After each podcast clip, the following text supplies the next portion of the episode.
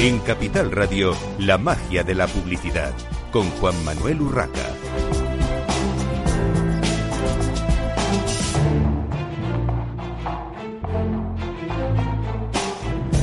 Buenos días, un viernes más a la magia de la publicidad en Capital Radio. Hoy les habla Juan Manuel Urraca. Hoy tenemos con nosotros en esta primera parte del programa a Belén Aceves, directora de operaciones de IAB. Bienvenida, Belén. Bien, muchas gracias, Juanma. Y tenemos también con nosotros a Laura Di Benito, directora de comunicación y marca de Oppo. Bienvenida, Laura. Muchas gracias, Juan Primera Manuel. vez, además, Primera en, vez. en estos micrófonos y en este sí. programa. Bueno, eh, Belén, Observatorio del Marketing del Sector Retail, eh, creado por IAB y bueno, pues ahora nos vas a contar un poco el, el por qué se crea este observatorio y, quién y cómo se ha hecho el, el estudio, este último que habéis eh, presentado recientemente. Perfecto, sí. Pues bueno, este informe, más que un estudio, ahora te cuento un poco cómo está realizado, eh, proviene un poco de la necesidad que los propios anunciantes de Yahvé nos decían que realmente es muy interesante todo lo que hacemos, pero al final cada uno de ellos, lógicamente, está interesado en su propio sector, en su propia industria, ¿no? Es un poco por dar esa respuesta a anunciantes de cada una de las industrias con las que trabajamos nosotros. Entonces, este es el tercero ya, la tercera edición que hacemos. Hemos hecho previamente automoción y finanzas y en esta edición hacemos eh, de retail, ¿vale? En retail, claro, es una cosa como muy transversal, porque al final todo es retail, todas las marcas, todos los anunciantes, sí, de, lo- de la industria que sea, lógicamente tienen que estar online. Y lo que hemos hecho ha sido algo como especial, ¿no? Hemos trabajado con las propias marcas que hacen este informe para eh, hacer 12 info- subinformes, de alguna forma, o 12 categorías de retail, ¿vale? En concreto, este primer informe que lanzamos es de gran distribución o para entendernos supermercados e hipermercados, es decir, de las marcas de supermercados e hipermercados. Hemos analizado cuál es el marketing digital de estas marcas. ¿Cómo hemos hecho este informe? Realmente es un compendio de metodologías donde, por un lado, tanto el, perfil de la audiencia nos la da Comscore, la inversión publicitaria y la mancha publicitaria, en este caso, nos las da Adgin, eh, la parte de buscadores la trabaja y nos, y los la analiza T2O Media. La monitorización de redes de estas marcas en redes y cómo es su, su funcionamiento de digital en redes lo hace la tecnología Epsilon Technologies. Y la parte de aplicaciones, si hay aplicaciones, cómo se usan, qué tipo de aplicaciones, nos la da Smartme Analytics, ¿vale? Esa es, digamos, la ficha técnica del informe. Eh, hablabas de, de marcas, de, de enseñas de retail en este caso. Eh, ¿Qué dice este informe? ¿Qué relación hay entre las marcas y las búsquedas en, en gran distribución? Bueno, mira, en comparación con los otros dos que realizamos, en este sí que nos ha llamado la atención que la gente o el usuario busca más marca que producto, ¿vale? En concreto, un 70% de los usuarios busca marca a producto en, buscadores, en este caso. Sí. Bueno, es, es curioso. ¿Y desde qué dispositivos o con qué dispositivos se realizan estas búsquedas eh, dentro del sector retail? Bueno, al final el momento compra ¿no? en, en supermercados, hipermercados o esta gran distribución que llamamos sue- suele ser cuando estás fuera de casa y al final es o fuera del trabajo, con lo cual es el móvil, con un seten- 69%, casi un 70% las búsquedas se realizan a través del móvil. Y luego ya mucho más residual el ordenador con un 26 y la tablet, pues bueno, un 5, muy poquito. Bueno, ¿y cómo es el perfil de esa audiencia de la gran distribución? Eh, siempre eh, estamos hablando de digital, lógicamente, para quien Sí, se una internautas. un poquito más tarde. Sí. Lo- es un perfil internauta eh, y por tanto, pero en este caso, a diferencia también de los anteriores, tiene una inclinación ligera hacia el perfil femenino, ¿no? Al final tenemos eh, un 56% de usuarias, mujeres o femeninas, en, que utilizan estos web, estos sites, estas aplicaciones en general, este marketing digital de estas marcas, versus un 44% de masculino. Si, si analizamos también la edad, pues tenemos la franja de edad de mayor uso, de mayor intensidad de uso, es la de 36, 35 a 44 años, que al final pues son los que tienen que llevar la casa y hacer la compra, ¿no? Realmente. Y bueno, las otras dos alineadas también están muy alto por, en- por encima del 20 y lógicamente la menor pues de 4 a 24 que son los que menos compras realizan. Eh, estamos en la magia de la publicidad, eh, hablamos de, de marketing, de publicidad, lógicamente. Eh, ¿Qué datos ofrece el informe respecto a la inversión y mancha publicitaria de este sector en los medios? Pues mira, como te comentaba, en este caso la parte de retail la hemos dividido en 12 categorías y una gran distribución, pero bueno, sí que hemos querido sacar cuál es la inversión de esa categoría grande que es retail en concreto, ¿vale? Y eso ocuparía el 5% de la inversión total en España, la de retail. Y luego hemos hecho el análisis eh, concreto de esas 27 marcas de supermercados y hipermercados y supondría el 1% de, de, total inversión en España digital. Digital, ¿vale? Siempre hablamos de digital. Siempre hablando de, inversión digital. El 1% del total eh, correspondería a marcas de, eh, o enseñas de gran distribución. Efectivamente, correspondería a las marcas de supermercados y hipermercados. Capravo, Eroski, Campo Mercadona, Lidl, Carrefour, en fin, todas estas. ¿Y por enseñas cómo, cómo, está repartido? Porque en muchos sectores, no sé si es el caso, Belén, ahora nos lo cuentas, eh, suele haber unas poquitas marcas, eh, el, famoso Pareto, ¿no? El 80-20, que al final cuatro, cinco, seis marcas eh, están copando, están invirtiendo, haciendo la mayor parte de, de, la inversión de su sector. ¿Se, ¿Se refleja también en este caso? Sí, pues sí, efectivamente. Eh, la marca que mayor inversión publicitaria tiene dentro del digital es Lidl, sorprendentemente. Tiene mucho foco en, en producto y en recetas y trabaja mucho en su área digital. Eh, segundo, Carrefour. Carrefour tiene mucho posicionamiento en electrónica y, bueno, toda la parte de la tienda electrónica en general. Y luego Día. Día también trabaja mucho. Es diferente, su posicionamiento es más de recetas, como más para más de casa en general, pero también son, digamos, las tres que consiguen la gran mayoría de la inversión.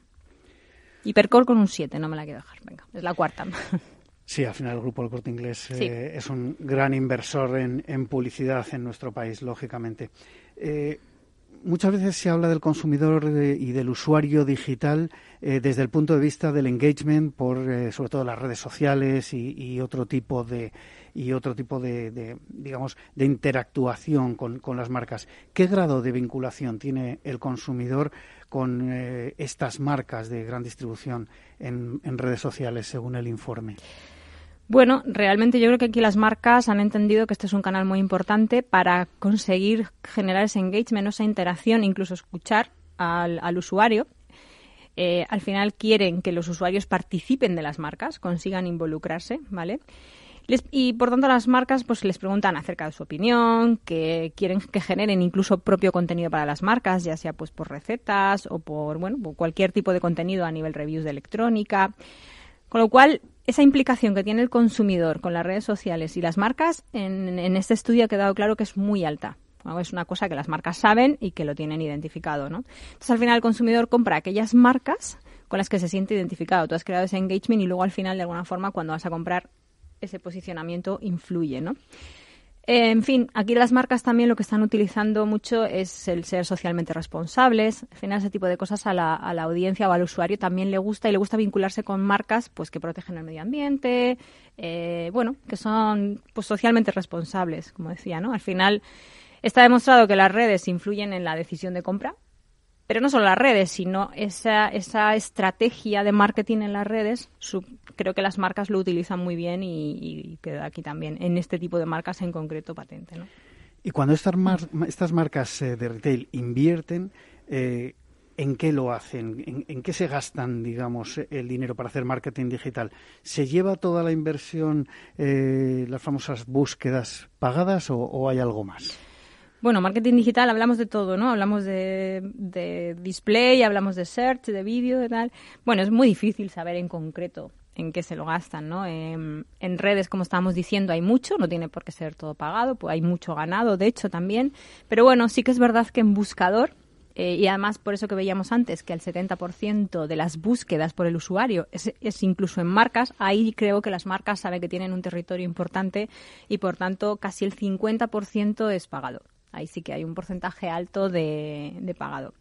Pero bueno, también es verdad que lo utilizan en concreto, por ejemplo, Carrefour, como decíamos, para electrónica, que ahí eh, el ticket de compra medio es muy alto, en fin, que luego ya depende mucho de la estrategia, no es lo mismo vender cosas de un ticket alto de, de uno menos. Pero sí, sí, hay, hay un porcentaje alto de, de búsquedas pagadas, sí. Hay otro dato que, desvela el informe que me ha llamado la atención y es que, aunque eh, comentábamos, Hipercor no es el, primero en cuanto a eh, inversión publicitaria en, digital, sí que es la marca de gran distribución que tiene mayor share of voice. Eh, es curioso esto. Bueno, puede, trabajan mucho, depende muchísimo de las estrategias, ¿no? Al final depende mucho si trabajas a performance, si trabajas branding, entonces no es lo mismo, por un lado la inversión, por otro lado el tipo de inversión. En concreto la mancha publicitaria, pues ya sabes que la forma de medir no dejan de ser robots que rastrean eh, y equiparan. Entonces, efectivamente, Hipercore estaría en la cuarta posición en inversión, sin embargo está la primera en Zero Voice, ¿no? En mancha publicitaria. Sí, depende mucho, mucho de la estrategia de cada uno. Sin embargo, está Lidl, la segunda, en esa mancha publicitaria que sí que estaría como más acorde ¿no? a, la, inversión. Y en cuanto a desktop frente a mobile, eh, en cuanto a dispositivos, digamos, en, la parte de, anunciante, digamos, ¿qué tipo de datos eh, ofrece el estudio? Pues eh, el informe nos dice que casi el 60% de las campañas, fíjate en este caso, son en desktop frente al 36% que es mobile y, tablet.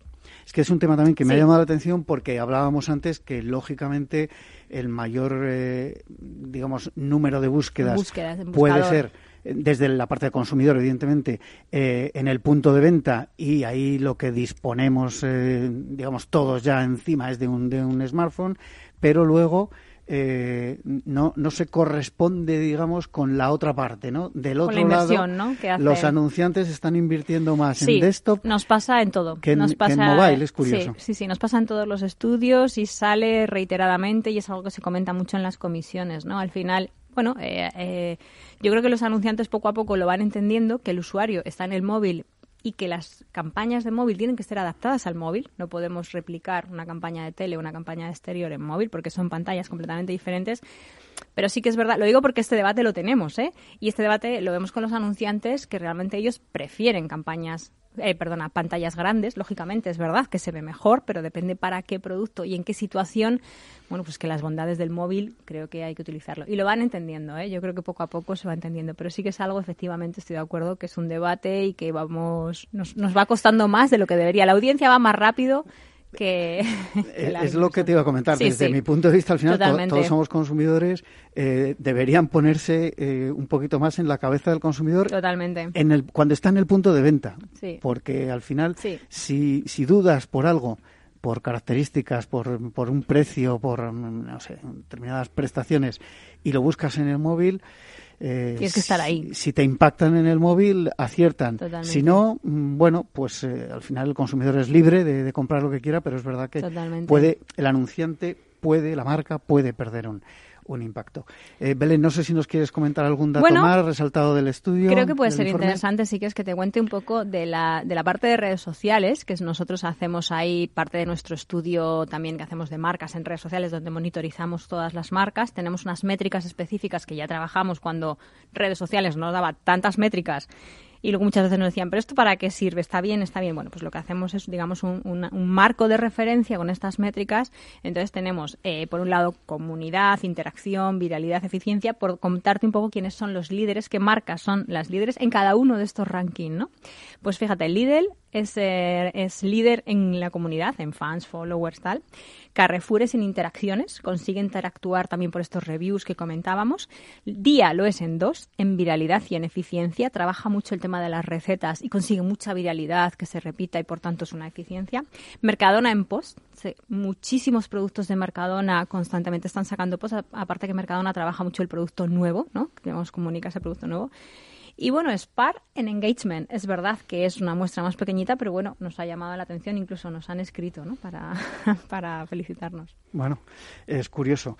Belén, Belén Aceves, directora de operaciones de IAB, que nos ha estado hablando en los micrófonos de Capital Radio, de la magia de la publicidad, del Observatorio de Marketing del sector retail. Muchísimas gracias por participar Muchas gracias a vosotros. en el programa. Y nosotros continuamos, continuamos con Laura de Benito, directora de comunicación y marca de OPO, eh, que lógicamente nos tiene que hablar de Oppo. Muchos todavía, todavía muchos eh, oyentes no sabrán exactamente qué es Oppo. Puede pasar. Cuéntanos, eh, Laura, ¿qué, Pues es. ¿qué es Oppo?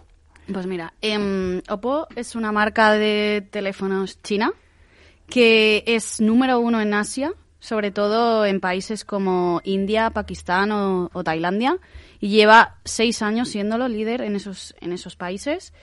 Y de repente, pues desde hace un año y medio ya está en España con muy buenos resultados y actualmente está en más de 10 países en Europa, entre los que destacan Francia, Reino Unido, Italia, Rusia. Y próximamente estamos mm, muy contentos porque vamos a abrir en otros países como son Portugal y Alemania, con lo cual Oppo ya va a ser una, bueno, es y, y va a ser una marca muy reconocida tanto a nivel europeo como fuera de, de nuestras fronteras. Y Laura, pregunta obligada, en un Sí. sector tan eh, maduro ya como es el de los, los smartphones, Sí. eh, ¿hay hueco en el mercado nacional para, en un mercado tan competitivo además, eh, para un fabricante más? Eh, efectivamente nos encontramos en un mercado de, de teléfonos súper competitivo con marcas muy buenas como son Samsung o, o Apple, pero nosotros es que no, no- no nos centramos en, competir en ese sentido porque nosotros la, filosofía de Oppo es ofrecer a los usuarios los, mejores productos y servicios y aunque el mercado es muy competitivo, creo que nosotros sí que hemos encontrado un hueco porque la gente está muy acostumbrada a, a, pues eso, un teléfono nuevo, en plan, siempre con las mismas características, y nosotros siempre vamos un paso más allá porque les queremos ofrecer eh, prestaciones más innovadoras. Por ejemplo, en nuestros últimos teléfonos de la serie Reno, eh, no es que tengamos una pantalla, o sea, una, una cámara delantera como el resto de la gente, sino la nuestra es eh, en forma de tiburón o es pop-up. Siempre intentamos ofrecer tecnologías innovadoras en nuestros teléfonos que haga que la, que la gente que está saturada de ver pues el típico iPhone o, u- otro, u- u otro teléfono de otra marca le llame la atención e intente pues eh, saber un poco más de, de nuestra marca y luego cuando lo prueban lo bueno es que se, se quedan.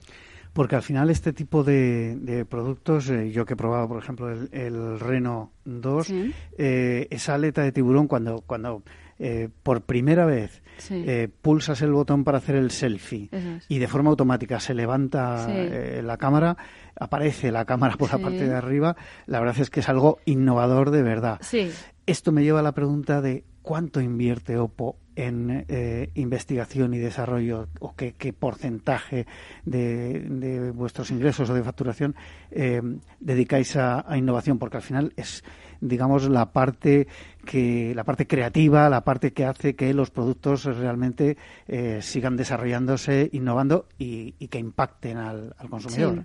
Eh, efectivamente, uno de los, de los pilares básicos de, de Oppo es la innovación. Luego, la- aparte, es la belleza y, bueno y ofrecer siempre las mejores características pero sí en innovación es uno de los pilares importantes Eh, hace unos meses en China hubo tuvo lugar una, un evento que se llamó el Inno Day en el que en el que Oppo presentó sus, sus tecnologías de cara al futuro y ahí dejó claro que, la- que iba a apostar muy fuerte por la investigación en I+D, eh, llegando a invertir más de 10.000 millones en I+D. Bueno, estamos hablando de cifras Muy a, a nivel mundial, ¿eh? Importantes, sí, sí, está, está claro. Porque de tenemos claro que ahí es, ahí es donde está el, lo que te va a hacer diferenciarte del resto de la competencia. Y a nivel de, de producto, eh, porque Sí. ahora mismo, eh, digamos, eh, Reno 2, eh, que es eh, vuestra última estrella, eh, se sitúa en un, en un rango, eh, digamos, eh, medio-alto en Sí. cuanto a prestaciones. Sí. Eh, ¿Vais a seguir eh, creciendo? ¿Podemos esperar en, Mobile World Congress o, en, los próximos meses lanzamientos, digamos, para competir con las gamas altas, con los productos estrella de los grandes fabricantes? Pues, eh, como tú has dicho, nuestra serie Reno 2, que, tenía, que tiene tanto el Reno 2 como el Reno 2Z, estamos muy contentos de cómo está eh, eh, funcionando en España. Y la idea es que se continúe con la serie Reno mucho más tiempo. Y de cara al mobile no te puedo desvelar nada. Es, bueno, te puedo desvelar que nuestra vamos a ser los, la primera marca en presentar en el Mobile World Congress el sábado 22. Y lo que sí que te puedo adelantar es que este mobile va a ser el mobile del, del 5G, porque va a estar todo relacionado sobre esta tecnología. Y Oppo aquí tiene mucho que decir y con productos relacionados con esta tecnología. Bueno, ahí estaremos ese sábado 22 en, en la presentación y seguro que Ay, y animo, unas cuantas sorpresas. Animo a todos los espectadores a que, aunque la rueda de prensa nuestra es el 22, luego a partir del día 24, del lunes, tendremos un stand en el Hall 3 en el que toda la gente que vaya a acudir al mobile se puede pasar para conocer las novedades que vamos a presentar, que son muy interesantes. Eh, continuando con, con, el mobile, ¿qué esperáis? ¿Qué espera una marca como Oppo eh, de un evento eh, como este, en el que muchas veces se dice que se ven productos que están solamente en la feria? Y no me refiero al, al 5G, que es verdad que ya hay, hay producto y, seguro que la mayoría de los fabricantes presentaréis eh, terminales 5G, pero muchas veces se han visto desarrollos o, anuncios eh, en productos no acabados, evidentemente, de laboratorio, que al final no, no han cuajado. Eh, para vosotros, ¿qué, ¿qué representa este mobile? Pues mira, este mobile para nosotros es clave porque mm, el año pasado o sea, este año estamos en el Hall 3, como te he dicho antes, que el Hall 3 es en el que están las principales marcas. Entonces, para nosotros ha sido este año un salto, porque el año pasado estuvimos en otro hall en el que, bueno, pues estaba, estaba la gente que que estaban las como las marcas principiantes y este año hemos saltado al Hall 3 en el que vamos a competir de tú a tú con el resto de fabricantes. Para nosotros es un año clave. Y lo que esperamos de este mobile es que mucha más gente nos conozca, poder acercar nuestro producto a toda la gente, a, toda la gente y a, expertos del sector. Y una cosa buena que, vamos a tener es que todos los productos que vamos a tener expuestos en, el, en nuestro stand se van a poner a la venta en el público, a, a la venta. No, no va a haber nada que luego se quede solo en un prototipo, sino todo lo que van a poder probar la gente es algo que va a llegar luego al mercado. Y estamos hablando de que vamos a tener un stand de 800 metros cuadrados, con zonas de prueba de producto, con zona de testing. Y, lo que queremos en este mobile, porque para nosotros, como te decía, es crucial, es eh, hacer OPPO que, que, vea la gente que es, que es una realidad, que apostamos fuerte, que estamos fuerte en España y en el resto de Europa y que estamos aquí para, para luchar de tú a tú para estar en el top 3 de marcas en muy poco tiempo. Bueno, enseguida seguimos eh, hablando con Laura de Benito de Oppo sobre la marca, sobre sus productos y, lógicamente, estamos en la magia de la publicidad, hablaremos de, marketing y publicidad. Vamos a hacer una breve pausa para la publicidad y continuamos. La magia de la publicidad con Juan Manuel Urraca.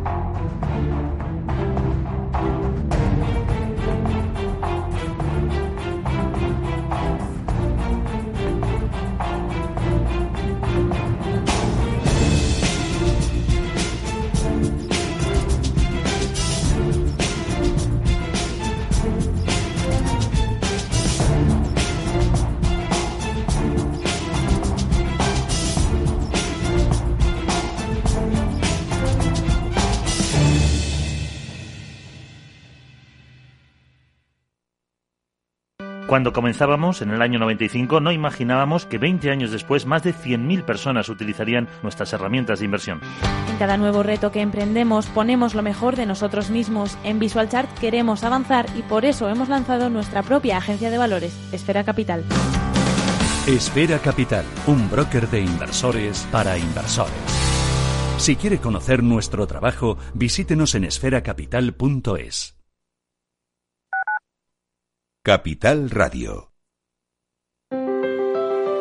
Si te gusta la cocina gallega de siempre, en el Mesón Gallego 1 y el Mesón Gallego 2 encontrarás los mejores pescados y mariscos de las costas junto a recetas de la Galicia interior, además de las carnes de Sanabria y los mejores embutidos de Zamora y nuestra terraza. Te esperamos en la calle Muller 35, teléfono 91 579 3623 y en la Plaza de la Remonta 13, teléfono 91 579 0769. Una recomendación del programa gastronómico Mesa y Descanso.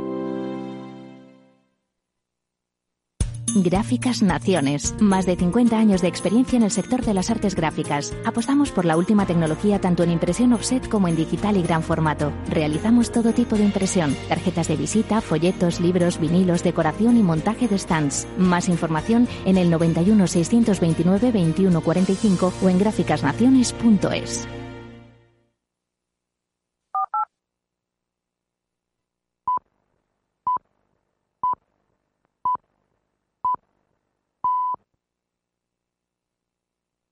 Capital Radio, la genuina radio económica.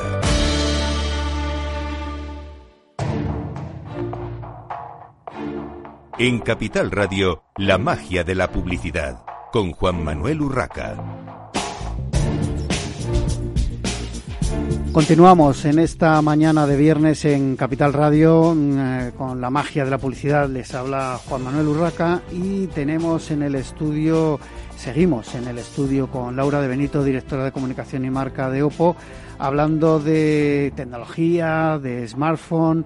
Eh, hemos hablado del mobile y Lógicamente, en el mobile seguro que hay más cosas, no solamente móviles. Laura, cuéntanos, aparte de los móviles, qué más cosas fabrica Oppo y qué vamos a poder ver eh, en el mercado español. Muchas veces las, eh, los fabricantes, las marcas chinas tienen, digamos, una gran gama de productos en su país de origen y, o en el mercado asiático y luego a, Europa, bueno, seleccionan un poco por, por, el tipo de consumidor o por cuestiones, digamos, políticas de la, de la compañía o comerciales, seleccionan el tipo de productos.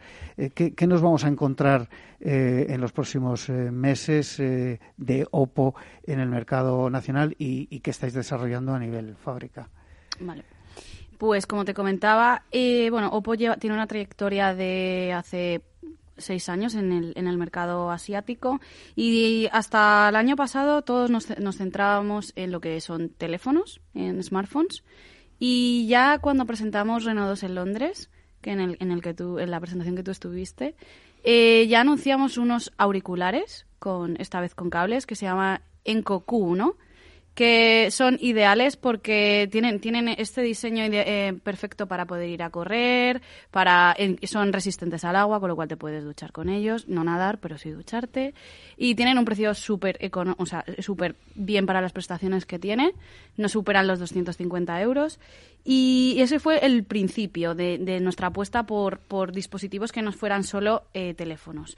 En, el evento este que te comenté que tuvo lugar en China a finales de 2019, también los expertos de Oppo anunciaron la apuesta de Oppo por, por el I eh, ya no solo en teléfonos, y se basaban en que vamos a poner al mercado en, durante 2020 otros auriculares, esta vez sin cables, eh, también porque sabemos que, a, la, sociedad no solo, o sea, una marca de tecnología que quiera ser líder no solo puede fabricar teléfonos, tenemos que estar en las en todas las cubrir todas las necesidades que quieren los, los, usuarios. Entonces, aparte ahora de unos nuevos, unos nuevos auriculares sin cables, eh, también vamos a, a, bueno, estamos desarrollando unas gafas de realidad virtual ¿vale? Ideal, o sea, estas son perfectas para eh, las operaciones, para, por ejemplo, para los médicos, para poder operar en remoto y con, lo que te he dicho antes del 5G, este tipo de tecnología se une muy bien porque el 5G va a ayudar a, que todos estos dispositivos tengan una mayor acogida y también a un nuevo mm, home cinema o, o, para tener una especie de tecnología para el hogar conectado, ¿vale? Y que va a ser como el principio de la apuesta de Oppo por, por este tipo de nuevas tecnologías, de sobre todo de realidad aumentada y de, y de IoT, de Internet para, para las cosas. Y conectividad en el hogar, por lo conectividad que comentas, porque al final un cinema me ayudará a que todos vuestros este, productos estén, conectados, dentro de Eso es a, más a largo plazo, se anunció en 2019, pero va a llegar al mercado. Bueno, no, no está mal. Eh, antes de entrar en los temas de, marketing y publicidad puro, mm, me gustaría que nos comentases cómo veis desde Oppo el, sector, el sector de, la telefonía y las comunicaciones en, en España y, si me puedes decir algo a nivel mundial, pero por lo menos en España, ¿cómo, cómo lo estáis viendo ahora mismo? Pues como te he comentado antes, el sector de la telefonía está, eh, hay un montón de, de jugadores Demasiados, bajo mi punto de vista. Demasiados. Pero bueno, eso también es bueno porque la gente tiene donde elegir.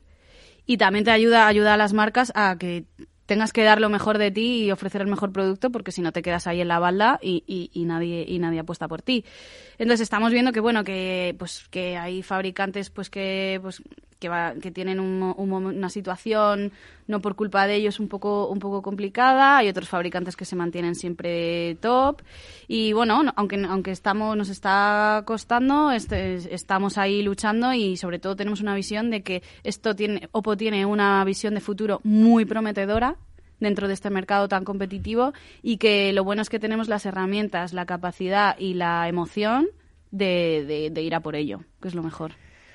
Bueno, y por lo que yo sé, un, un buen equipo humano detrás. Los recursos humanos son, son importantes. Hay, un gran equipo detrás de, la marca Oppo en España, eh, con profesionales que lleváis ya tiempo en este sector.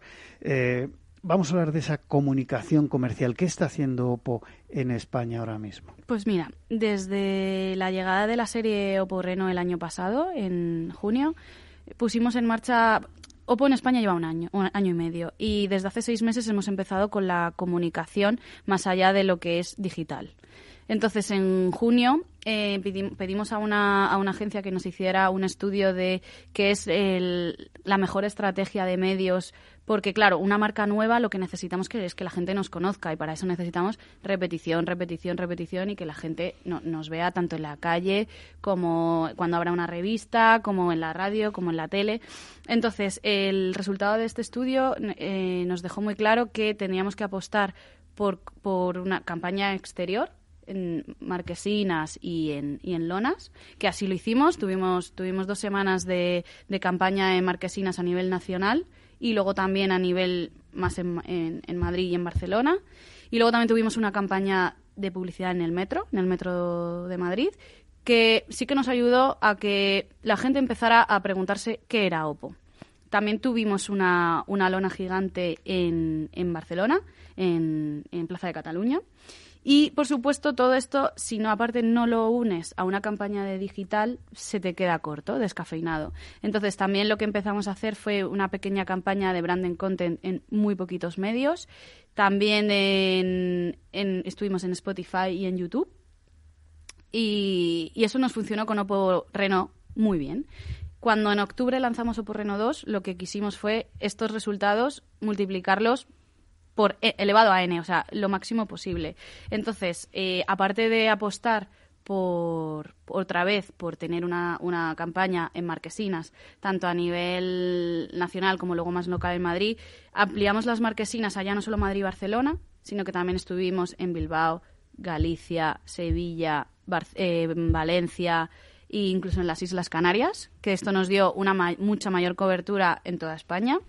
Y de una lona pasamos a dos. Mm, tuvimos una en Preciados durante todo el mes de noviembre, previo a, las compras navideñas, que, nos, que nos ha dado muy buenos resultados. Y otra también en Barcelona, en Plaza de Cataluña. Y además hemos hecho, eh, apostado con mayor inversión en campañas digitales.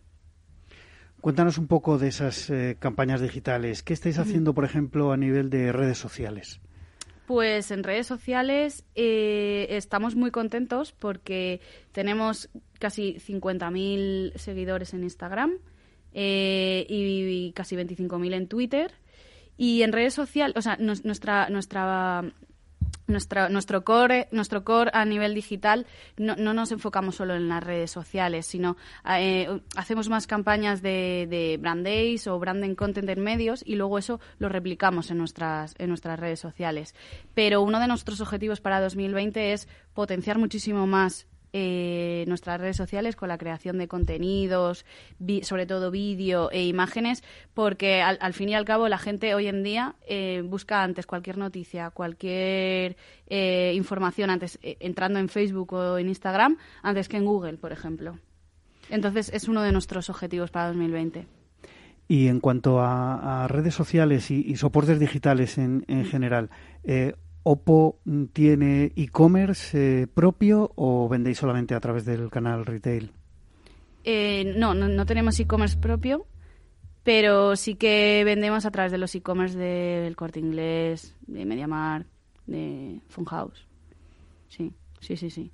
Muy bien. Eh, ¿Cómo podríamos eh, valorar, digamos, vuestro mix de medios? Eh, ¿Estáis eh, invirtiendo básicamente en digital o esta parte que comentabas de exterior, por ejemplo, se lleva también buena parte de vuestros presupuestos de marketing. Bueno, la parte que se ha llevado mayor presupuesto marketing ha sido la tele, porque hemos estado en Movistar con un spot eh, siempre en el, en el descanso de todos los partidos de la liga, entre octubre y diciembre. Eso, la tele es lo que más ha llevado la, la, inversión de marketing. Pero bueno, si tuviera que, resumir nuestro mix de medios, es siempre con un presupuesto que tenemos, la mayor optimización, mezclando tanto medios más masivos, como son la televisión, las lonas y las marquesinas, con por supuesto el digital, que al final es lo que también te va a hacer llegar al mayor público. O sea, nosotros hemos intentado buscar siempre eh, lo, que, lo que te decía antes, el, que la gente nos conozca. Ahora nuestro punto es que la gente nos conozca. Repetición, OTS, o sea, la mayor frecuencia de que la gente vea OPPO y diga, ah, vale, lo de los teléfonos. Sí, al final el, el valor de marca es importante, pero hay que trabajarlo mucho porque, como comentábamos antes, hay muchos competidores en este sector, en, marcas eh, de, de, smartphone en España. Es, de hecho, bueno, eh, por si algún oyente no lo sabe, es el país de Europa que más marcas distintas de móviles eh, tiene en comercialización, o sea, que, mm. se estén vendiendo terminales. Eh, España es el país en el que más marcas eh, hay. Yo creo que, como decía antes, creo, es una opinión, que son demasiadas, aunque en cualquier caso lógicamente soy un ferviente digamos defensor a ultranza de, la competencia la competencia es, es buena y que vengáis marcas nuevas como es el caso mm. de Oppo pues eh, me parece perfecto. Otro también otro aspecto para diferenciarnos y, que, que los usuarios nos vean como una marca potente ha sido que mm, estamos presentes en patrocinando eh, muchos de los eventos deportivos más importantes, sobre todo en el tema del tenis. Somos patrocinadores de Roland Garros y de Wimbledon y, también del Fútbol Club Barcelona a nivel del fútbol. Entonces esto nos ayuda a poder llegar a, a deportes que son masivos, que con el mayor número, que lo siguen el mayor número de, personas y por tanto la presencia de Oppo, de la marca Oppo, eh, estamos hablando de, llegar a, millones y millones de personas. Eh, y bueno, esto vamos a seguir con ello. Hemos, hemos eh, ampliado el, el, acuerdo tanto con Roland Garros como Wimbledon como con el Fútbol Club Barcelona tres, cuatro años más con lo cual esperamos que, pues eso, que en estos años poder hacer cosas con ellos incluso mayores de lo que ya hemos hecho. Eh, Laura, una curiosidad. Eh, mm. yo conocí la marca Oppo hace eh, como 15 años o más por los reproductores de, CD y DVD que bueno pues que se comercializaron al principio en China y luego en, en toda Europa por su nivel de calidad, etcétera, etcétera. ¿Ha repercutido algo esto eh, a nivel del, cambio, digamos, de, tipo de producto que se comercializa, que ahora es eh, la telefonía o no? No, bueno, la, cuando se hizo el cambio ya se ha puesto por los teléfonos y ahí es donde lo hemos, hemos hecho todo. Incluso no hay tanta gente, a lo mejor más gente como, como tú que venís del sector más de la tecnología, sabéis lo del tema de los reproductores de Oppo, pero la mayor parte de los usuarios lo que saben es que somos buenos que hacemos teléfonos y ya está. Muy bien, pues hasta aquí la intervención de Laura de Benito, directora de comunicación y marca de Oppo. Muchísimas gracias por estar hoy. A vosotros por invitarme. En los micrófonos de Capital Radio en la magia de la publicidad. Nosotros continuamos, continuamos con Laura, con eh, perdón, con Sonia López, Business Development Manager de NCL, de Norwegian, Norwegian eh, Cruise Line, que la tenemos al teléfono porque está en Fitur. Eh, Sonia. Hola, ¿qué tal? Bueno, espero que tengamos buena, eh, buen, sonido, buena cobertura ahí en, Fitur. ¿Cómo se está yendo eh, la feria? Muy bien, la verdad que, que fenomenal. Estamos, eh, siempre nos sorprende Fitur porque año tras año el, el nivel de asistentes es mayor y el interés por las marcas que aquí venimos a mostrar nuestros productos siempre siempre está en alza. Y la verdad estoy muy contento. es agotador porque es agotador, pero merece la pena. Muy satisfecha. Y Sonia, vosotros que os dedicáis al mundo del crucero, em, ¿consideras que como producto vacacional el crucero tiene recorrido todavía para crecer en el mercado español? Muchísimo, muchísimo recorrido. El crucero es todavía el grandísimo desconocido del sector turístico. Para que te hagas una idea, piensa que de cada 100 personas en el mundo, no en España, en el mundo, que reservan unas vacaciones, solo dos cogen un crucero. Imagínate la cantidad de recorrido que todavía tenemos, no solo en España, sino a nivel internacional. En España muchísimo. España es uno de los países que crece año tras año en número de cruceristas, no solamente saliendo desde los puertos españoles, siendo Barcelona el, puerto más importante que tenemos en, la península ibérica, sino, sino desde otros destinos. cada vez más nuestros clientes eh, embarcan en, Miami, en, Alaska, en el, para hacer el canal de Panamá, para hacer Riviera Maya, para hacer Asia el crucero tiene todavía muchísimo recorrido porque es un producto completísimo. Porque a nivel internacional, eh, ¿en qué cifras nos estamos moviendo? ¿Qué, porcentaje? Decías que en España dos de cada cien. ¿En el resto del mundo, en otros países? dos de cada cien personas que reservan unas vacaciones reservan un crucero. ¿Y en, eso era en el mundo? ¿Y en España? En España todavía no existen esa serie de datos tan, tan fiables. Estaríamos hablando que aproximadamente eh, la Asociación Internacional de Líneas de Cruceros, cifra a los cruceristas españoles como un medio millón aproximadamente. Bueno, o sea que evidentemente hay mucho recorrido. Seguimos teniendo muchísimo recorrido, la verdad que sí. Bueno, ¿y qué ofrece Norwegian Cruise Line al viajero español que no ofrezcan otras navieras de cruceros? Porque es verdad que hace unos años eh, recuerdo esos eh, catálogos de, viajes cuando todavía, digamos, no usábamos Internet masivamente para elegir un, destino vacacional. Eh, cogías los, los catálogos y es verdad que había oferta de cruceros, pero era muy, muy, muy, muy limitada.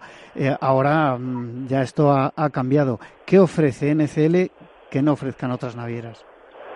Bueno, NCL ofrece principalmente libertad. Nosotros somos la naviera de la libertad. NCL es una compañía que lleva en el mercado desde el año 1966. Pero es en el año 2000 cuando revolucionamos completamente la industria de los cruceros porque lanzamos el freestyle cruising. ¿Qué es el freestyle cruising? El freestyle cruising es la libertad de elegir. Nosotros a bordo de nuestros barcos tenemos hasta 21 restaurantes cada uno desayuna, come, cena, donde quiere, cuando quiere, con quien quiere. No hay mesa asignada, no hay horario asignado, no hay turnos. Yo no me tengo que sentar todas las noches en la misma mesa, con la misma gente, a la misma hora, en el mismo restaurante. No tenemos código de vestimenta, cada uno se viste como quiere. ¿Que te apetece ponerte corbata porque normalmente no la llevas? Perfecto. ¿Que no te apetece ponértela porque la llevas siempre? Perfecto también. ¿Que hoy te apetece vestirte más elegante? Muy bien. ¿Quieres ir más sport? Muy bien también. Libertad. Nosotros siempre decimos que a bordo de nuestros barcos todo se puede hacer, pero nada se debe hacer. Obligaciones, cero, que ya bastantes obligaciones nos da la vida todos los días. Bueno, y aparte de, la libertad, NFL tiene 17 barcos espectaculares, ¿a cuál mejor? Y bueno, pues tocamos 123 países en el mundo, o sea, tenemos más de 300 destinos de ensueño. Eh, ofrecemos mucho y mucho interesante al cliente al cliente español que cada vez se encuentra más cómodo en los barcos de NFL. Tenemos un porcentaje altísimo de clientes españoles cada vez más en nuestros barcos y no solamente en el Norwegian Epic, en nuestra salida desde Barcelona para hacer el Mediterráneo Occidental, sino también en las capitales bálticas, en las islas griegas, en Caribe, en Alaska. Mm, eh, la verdad es que nuestra oferta es muy amplia, el cliente español ha sabido entender muy bien y, nos hemos adaptado muy bien a lo que ese cliente necesita. Porque, Sonia, ¿qué, dentro de vuestros destinos, eh, qué elige mayoritariamente el crucerista español? ¿Cuáles son los destinos eh, estrella, digamos? El crucerista español suele comenzar, eh, vamos por partes, el crucerista para empezar evoluciona, ¿de acuerdo? Hoy elijo una naviera para empezar, pero a lo mejor el año que viene ah, elijo una naviera diferente, o elijo un destino diferente. Eh, el crucerista español suele comenzar siempre con un Mediterráneo occidental saliendo desde Barcelona, que es como lo más fácil, lo más sencillo. Eh, la mayor parte de clientes españoles hacen por primera vez un crucero en, el Mediterráneo oriental. Luego ya eh, salimos a Europa, hacemos islas griegas, hacemos capitales bálticas, nosotros tenemos islas griegas desde Venecia, tenemos capitales bálticas con salida desde Copenhague, itinerarios maravillosos. Y eh, después, en muchísimas ocasiones, pues ya cruzamos el charco, como se suele decir, y volamos hacia Miami o hacia Nueva York para hacer distintos itinerarios en el Caribe. También, por supuesto, tenemos itinerarios en Asia. Somos la única naviera del mundo que tiene un barco con bandera norteamericana operando en Hawái durante todo el año, con salida desde Honolulu todas las semanas del año, el Price of America. Mm, pero principalmente comenzamos en Europa. Y nosotros además este año especialmente hemos notado una tendencia muy positiva de que cada vez el producto Europa está perdiendo peso frente a destinos internacionales, como te decía, Caribe, Alaska, Asia. Bueno, pues eh, es, interesante, es interesante ver, ver la evolución y, ver que, el producto crucero está calando eh, en, nuestros clientes y bueno, pues que les apetece repetir y que les apetece probar destinos diferentes. Eh, cambiando un poquito de, tema, eh, ¿qué tipo de acciones de marketing y comunicación comercial se hacen en, España para, para promocionar vuestros eh, cruceros? Bueno, nuestro cliente principal es la agencia de viajes, son los agentes de viajes. Es por eso que nosotros nos dirigimos principalmente a publicaciones que son leídas por los agentes de viajes. Luego es cierto que también podemos tener eh, publicidad y podemos tener eh, distintos anuncios editoriales en otro tipo eh, de publicaciones, pero suelen estar normalmente acompañados con un partner cuando estamos con un partner cuando estamos haciendo pues nuestras campañas a lo largo del año. Pero principalmente nosotros nos centramos en el agente de viaje y las publicaciones dirigidas a ellos. O sea que os, apoyáis siempre en ellos y, la comercialización es a través siempre de agencia de viajes. Correcto, es nuestro partner principal, el agente de viajes en España. Son los que tienen el conocimiento, son los que saben cómo vender el crucero, porque yo digo siempre que hay un tipo de barco para cada cliente y, un cliente para cada barco. Eh, el, el, agente de viajes sabe perfectamente con su experiencia a quién debe mandar a mi barco, a mi naviera y qué cliente sería óptimo para otro barco de otra naviera. Sí, es evidente que no es lo mismo viajar en familia con niños pequeños que con eh, adolescentes o, mayores o una pareja sola o una pareja de, cierta edad, ¿no? Ya eh, jubilados, por ejemplo. Eh, en, nuestro, en nuestros barcos tienen cabida a todos. A nosotros nos encantan los niños, nos encantan las familias. Tenemos muchísimas actividades para niños y familias. Tenemos unos miniclubs infantiles en los que dividimos a los niños según las distintas edades para que cada uno haga las actividades propias de su edad. Pero también es cierto que tenemos espacios para solo adultos. ¿Por qué? Porque nosotros siempre decimos que todo el mundo ha, pagado sus vacaciones y todo el mundo tiene que tener las vacaciones perfectas. Por eso, zonas para solo adultos, pues si tú vas en pareja, porque no tienes hijos o, no te los dejas en casa o por el motivo que sea. Y la gente que va en familia, pues también hay zonas para disfrutar en familia, para que disfruten los niños y para que incluso los niños puedan quedarse y los papás se puedan relajar y bueno, pues eh, divertirse también un poquito ellos solos. Mm, tenemos eh, grupos de gente más joven, tenemos grupos de gente más mayor. Yo siempre digo que, que si hacéis todo lo que os ofrecemos a bordo de los barcos vais a necesitar una semana para recuperar. Pero tenemos absolutamente de todo a bordo de nuestros barcos y con unas tumbonas maravillosas para el que quiera ir a nuestra que también tiene su sitio. Por eso los barcos son perfectos para desde 0 a 99 años, diría. Bueno, eh, una pregunta obligada. Eh, el marketing hoy en día cada vez es más digital. Eh, no sé si tenéis mm, activados todos los, los, perfiles en redes sociales. ¿Qué hacéis? ¿Qué hace Norwegian Cruise Line en redes sociales? Nosotros en redes sociales tenemos una eh, página de Instagram, pero no es una página que un perfil, perdón, de Instagram, pero no es un perfil de Instagram que esté dedicado al eh, cliente español específicamente, sino que es nuestro Instagram internacional que se eh, lleva desde la oficina de Miami, donde está nuestra nuestra central internacional. Y luego en España tenemos una página de un grupo de Facebook para agentes de viajes y también tenemos una página de Facebook bueno, pues para todos aquellos amigos cruceristas que quieran eh, saber un poco de nuestras novedades y, bueno, pues seguirnos y, ver qué podemos ofrecerles. Bueno, eh, Sonia, Sonia López, Business Development Manager de Norvillan, estás en, Fitur. De hecho, tenemos algunas dificultades con la conexión, con la calidad de la conexión telefónica, pero mm, antes de despedirnos me gustaría preguntarte eh, qué esperáis de Fitur, cómo se está yendo, como, como te preguntaba al principio, y, bueno, cómo, cómo ves eh, Fitur 2020. Muy breve, por favor. Sí, brevemente te diré que de Fitur esperamos tener muchos visitantes esta feria, que venga gente a conocer nuestra marca, que vengan a saber qué podemos ofrecerles, porque es mucho lo que podemos ofrecerles. Eh, la verdad es que a día de hoy, ya estamos a, viernes, tiene muy buena pinta, tiene muy buena pinta, hay muchísimos visitantes, hay mucha gente interesada y, es maravilloso ver que afortunadamente en España el sector turístico está más vivo que nunca y, y crea muchísimo interés evidentemente en los profesionales, pero también en el gran público. Y pediros disculpas por el ruido. No, hemos podido encontrar un, mejor sitio donde poder tener esta comunicación. Bueno, estas cosas pasan. Lo importante es que haya mucha gente metiendo mucho ruido en Fitur, que, al final el sector del turismo es muy importante para la, economía española y, bueno, pues esperamos que, os vaya muy bien. Sonia, Sonia López, Business Development Manager de Norwegian Cruise Line. Eh, despedimos ya esta conexión telefónica. Muchísimas gracias y a todos ustedes eh, les espero el próximo viernes en La Magia de la Publicidad. En Capital Radio les habla Juan Manuel Urraca.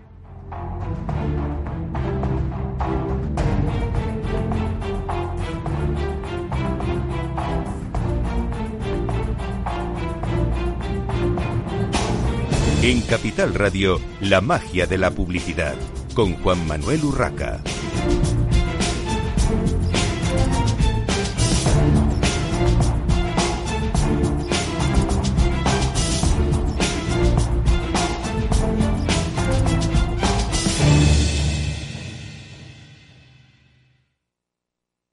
Hola. A ver, el dinero se gana con esfuerzo, y ahorrar debería darnos una recompensa. Sin embargo, siempre vemos que nuestro dinero crece poco, y eso hace que nos vengamos un poco abajo. Lógico. Lo normal es que veamos crecer nuestro dinero. Por eso me gusta Finanbest, porque me ofrece los mejores fondos de inversión del mundo al alcance de todos, con total transparencia y sin comisiones indebidas. Y con eso la rentabilidad de mi dinero será mayor, o sea, lo normal. Entra en finambest.com y descubre que lo normal es extraordinario.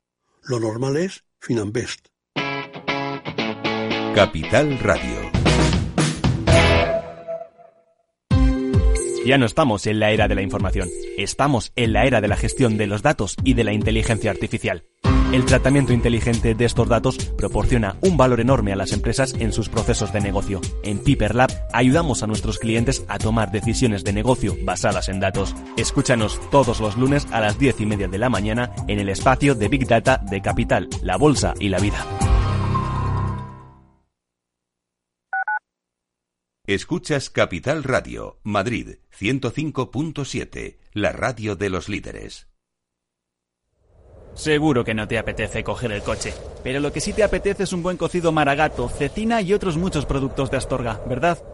Pues ya lo sabes, la auténtica cocina astorgana solo la encontrarás en el Astorgano y sin necesidad de coger el coche. Ven a visitarnos y lo comprobarás. Todos nuestros clientes repiten y seguro que tú también lo harás. Reserva en el 91 579 6261 o en calle Pensamiento 25. El Astorgano, la auténtica experiencia maragata.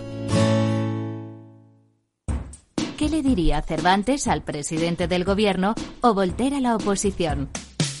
Descúbrelo junto a toda la actualidad cultural en el Marca Páginas, en Capital Radio, los viernes a partir de las 8 de la tarde. El Marca Páginas, con David Felipe Arranz, porque la cultura también puede ser divertida.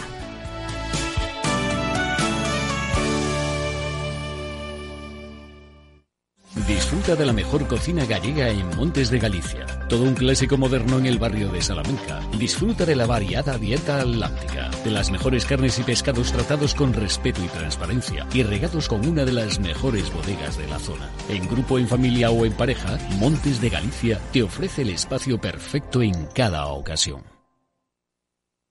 Esto te estás perdiendo si no escuchas a Laura Blanco en Mercado Abierto. Se habla muchas, en muchas ocasiones de que el nivel de riesgo que uno tiene que asumir va en función de la edad que tiene. Esto no es cierto. El nivel de riesgo que uno tiene que asumir va en función del proyecto para el cual ahorra. El ahorro generalmente tiene que ser finalista y requiere de una planificación. Mercado Abierto con Laura Blanco.